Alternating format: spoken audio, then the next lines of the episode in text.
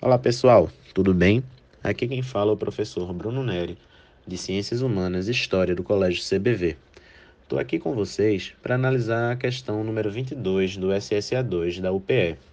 Essa questão tem como objeto de conhecimento a escravidão. Temos nela uma imagem a ser analisada. Essa imagem de produção de Zacarias Wagner, ela foi pintada durante o período da ocupação holandesa no Nordeste brasileiro. Zacarias Wagner esteve aqui, pintou diversos tipos humanos, mas também pintou cenas cotidianas. E é exatamente isto que a gente tem na imagem.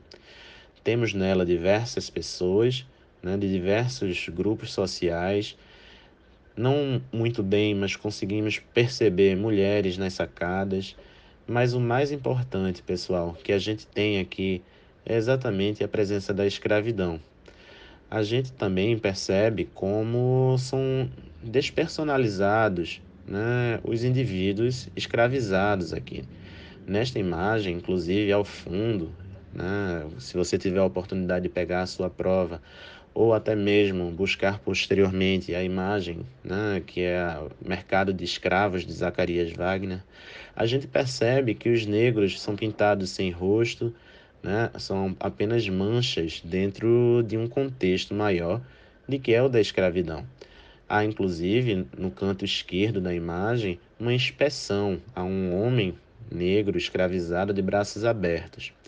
O comando da questão é o seguinte: nela, ou seja, na imagem, se demonstra a seguinte prática socioeconômica.